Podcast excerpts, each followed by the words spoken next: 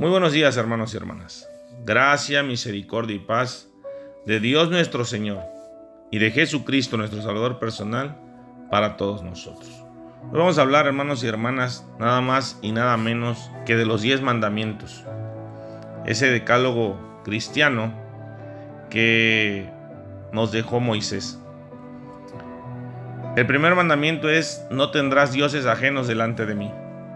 El segundo mandamiento es no te harás imagen ni ninguna semejanza de lo que esté arriba en el cielo, ni abajo en la tierra, ni en las aguas debajo de la tierra. No te inclinarás a ellas ni las honrarás. 3. No tomarás el nombre de Jehová tu Dios en vano. 4. Acuérdate del día de reposo para santificarlo. 5. Honra a tu padre y a tu madre para que tus días se alarguen en la tierra que Jehová tu Dios te da. 6. No matarás. 7. No cometerás adulterio. 8. No hurtarás. 9. No mentirás. Y 10. No codiciarás la casa de tu prójimo. No codiciarás la mujer de tu prójimo, ni su siervo, ni su criada, ni su buey, ni su asno, ni cosa alguna de tu prójimo. Esos son los 10 mandamientos, hermanos y hermanas, que están escritos en las tablas de Moisés pero si vamos a Éxodos capítulo 20, versículo 1 al 17, dice así, y habló Dios todas estas palabras diciendo, yo soy Jehová tu Dios que te saqué de la tierra de Egipto, de casa de servidumbre. No tendrás dioses ajenos delante de mí. No te harás imagen ni ninguna semejanza de lo que está arriba en el cielo, ni abajo en la tierra, ni en las aguas debajo de la tierra. No te inclinarás a ellas, ni las honrarás porque yo soy Jehová tu Dios, fuerte, celoso, que visitó la maldad de los padres sobre los hijos hasta la tercera edad y cuarta generación de los que me aborrecen. Y hago misericordia a millares, a los que me aman y guardan mis mandamientos. No tomarás el nombre de Dios en vano, porque no dará por inocente Jehová el que tomare su nombre en vano. Acuérdate del día del reposo para santificarlo. Seis días trabajarás y harás toda tu obra mas el séptimo día es reposo para Jehová tu Dios. No hagas en él obra alguna. Tú, ni tu hijo, ni tu hija, ni tu siervo, ni tu criada, ni tu bestia, ni tu extranjero que está dentro de tus puertas. Porque en seis días hizo Jehová los cielos y la tierra, el mar y todas las cosas que en ellos hay. Y reposó en el séptimo día, por tanto Jehová bendijo el día de reposo y lo santificó. Honra a tu padre y a tu madre para que tus días se alarguen en la tierra que Jehová tu Dios te da. No matarás, no cometerás adulterio, no hurtarás, no hablarás contra tu prójimo falso testimonio. No codiciarás la casa de tu prójimo, no codiciarás la mujer de tu prójimo, ni su siervo, ni su criada, ni su buey, ni su asno, ni cosa alguna de tu prójimo. Ponemos atención, hermanos y hermanas. Los cuatro primeros mandamientos que están en las tablas de Moisés y que nos menciona Éxodos capítulo 20 versículo 1 al 17 que les acabo de compartir, tienen que ver con las responsabilidades que nosotros tenemos para con Dios. Y los seis restantes tienen que ver con nuestras obligaciones que tenemos con respecto a nuestros semejantes, al prójimo, a nuestros hermanos. Cuando Jesucristo estaba predicando, muchas veces fue cuestionado, muchas veces le preguntaron cuál era el más grande de los mandamientos. Y él respondió que el más grande mandamiento era amar a Dios sobre todas las cosas y que el segundo era similar, es decir, amar a tu prójimo como a ti mismo. Lo hemos mencionado en audios anteriores. ¿Cómo poder amar a alguien si no nos amamos nosotros mismos antes? Y estos dos mandamientos que Jesús mencionó no dejan sin efecto los mandamientos de las tablas de Moisés. Son los mandamientos de Dios. Pero no olvidemos que eso era el tiempo de la, de la ley. Y gracias a la misericordia de Dios, al enviar a su Hijo a la tierra, a este mundo, todos aquellos que vivíamos en pecado, fuimos salvos. Él pagó un precio muy alto por esa salvación. No fue gratis. Se pagó con algo muy preciado para nosotros, que es la vida. Y fue con la sangre de Jesucristo hasta la última gota con la que se pagó esa salvación. Nosotros estábamos condenados a vivir en pecado. Pero Jesucristo nos salvó sin conocernos, sin saber de nosotros. Él, por amor a ti, a mí y a todo el que escuche este audio, fuimos salvos. Por ese gran amor que Dios nos tiene a nosotros. Entonces, de esos dos mandamientos que mencionó Jesús, dependen toda la ley mosaica y la ley de los profetas.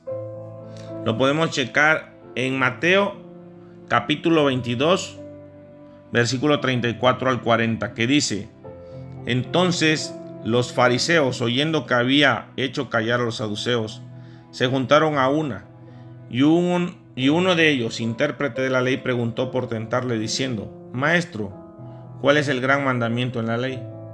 Jesús le dijo, amarás al Señor tu Dios con todo tu corazón y con toda tu alma y con toda tu mente.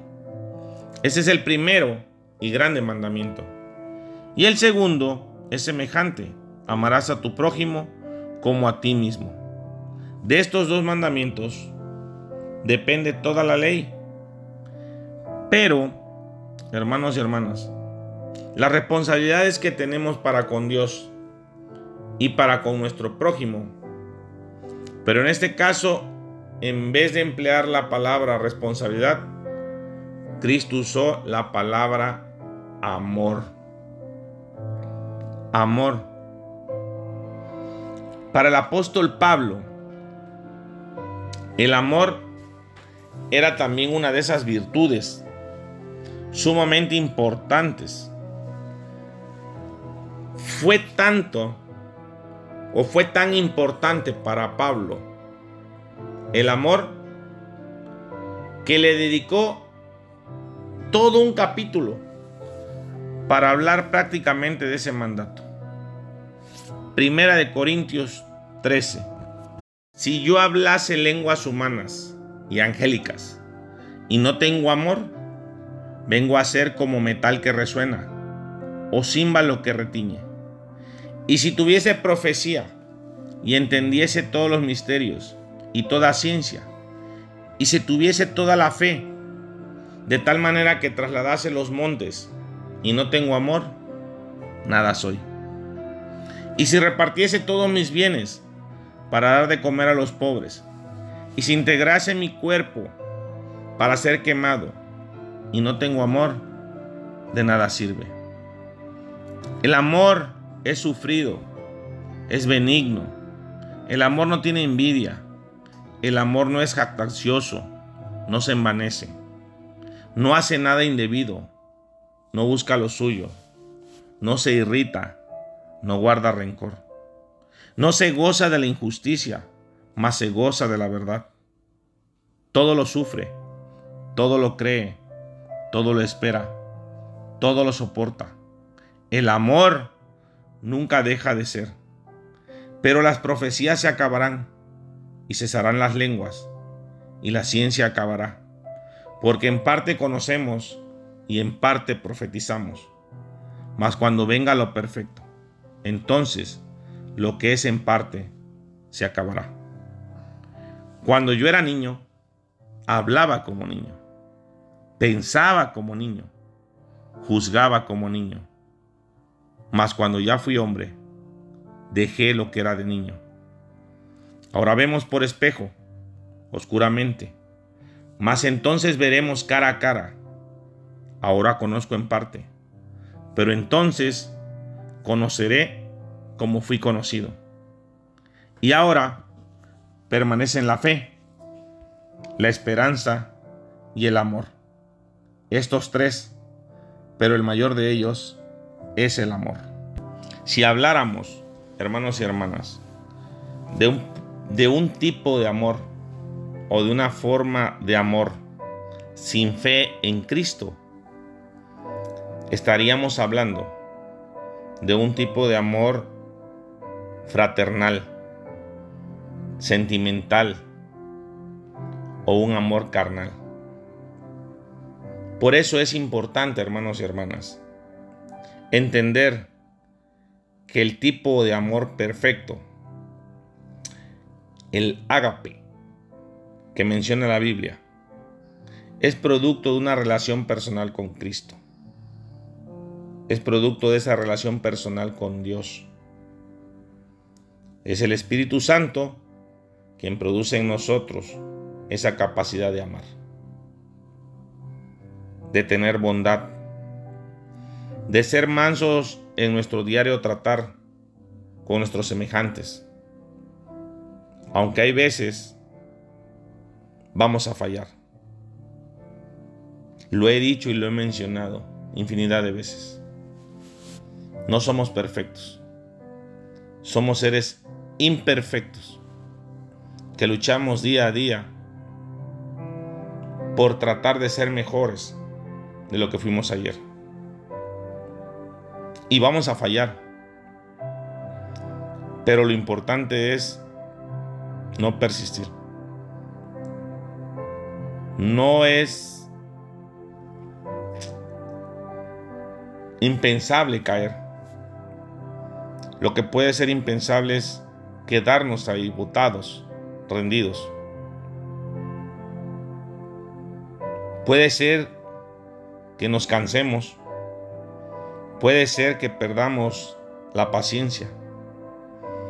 Pero debemos de estar seguros de algo, hermanos y hermanas. Que Dios nos va a dar la victoria. Esa victoria final.